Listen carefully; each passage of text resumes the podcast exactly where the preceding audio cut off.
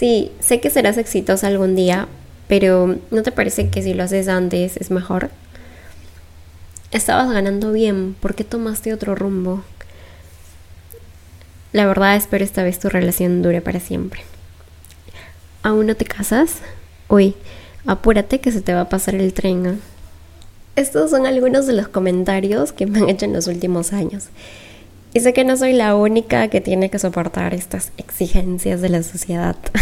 Una sociedad que nos pide tener la vida arreglada antes de los 30. Y que si no es así, sentimos que no hemos logrado nada, que estamos atrasados y que efectivamente sí, se nos está pasando el tren, pero el tren de la vida. A partir de ahora empieza una nueva etapa para ti. Quiero verte con muchas ilusiones, que sueñes en grande, que te sientas capaz de lograrlo todo y que todos los días de tu vida tengas un brillo en los ojos porque haces lo que verdaderamente te apasiona y porque sabes que tienes un propósito muy grande en este mundo.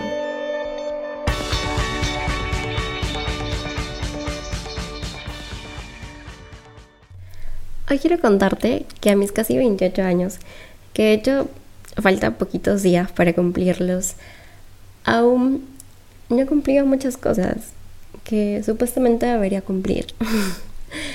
Como, por ejemplo, aún no me caso, Em, no tengo hijos, no he hecho una maestría internacional, porque de hecho aún estoy em, descubriendo mis pasiones. tampoco tengo un carro, ni un DEPA, ni muchos viajes en el extranjero. Y mm, la verdad es que no tengo tan claro en dónde voy a estar de acá a unos 5 años o a mis 30. Y si todo lo que te he dicho hasta ahora significa que se me ha pasado el tren, pues efectivamente se me pasó y bastante. Pero sabes, con el tiempo fui dándole menos importancia a estas expectativas y me fui centrando más en lo que me mueve a mí, en lo que me hace feliz y en vivir en mis propias reglas. Eso es lo más genial. Pero no siempre es así. Me gustaría decirte que sí, que todo el tiempo me siento imparable y que no me importa lo que espera la sociedad de mí o los demás de mí, pero no. Y las personas que me conocen o que son más cercanas saben de lo que hablo, saben que esto es así, que hay veces en las que me arrumbo, que lloro bastante, que la ansiedad me invade y que me siento un total fracaso. De esto precisamente es de lo que quiero hablarte hoy. El año pasado tuve varios ataques de pánico y fue la razón por la que dejé en stand-by este podcast y también me alejé un poquito de las redes. Em, la verdad tenía muchas ganas de compartir, eh, de seguir contando mi historia, pero algo me paralizaba. No sé por qué razón pero estuve como que un buen tiempo luchando conmigo misma, ¿no? De que quiero hacer esto, pero no puedo, pero ¿por qué no puedo hacerlo? ¿Por qué siento que algo me detiene? Entonces, por eso mejor dejé en stand-by algunas cosas para no sentirme peor, ¿no? Y como que darme un espacio para entender qué estaba pasando conmigo. En ese lapso busqué ayuda también a una psicóloga y ella me ayudó a entender la causa principal. De pequeños o adolescentes nos hacemos una idea de cómo será nuestra vida a los 25 o 30 años, ¿cierto? Eh, creo que todos alucinamos con eso de pequeños.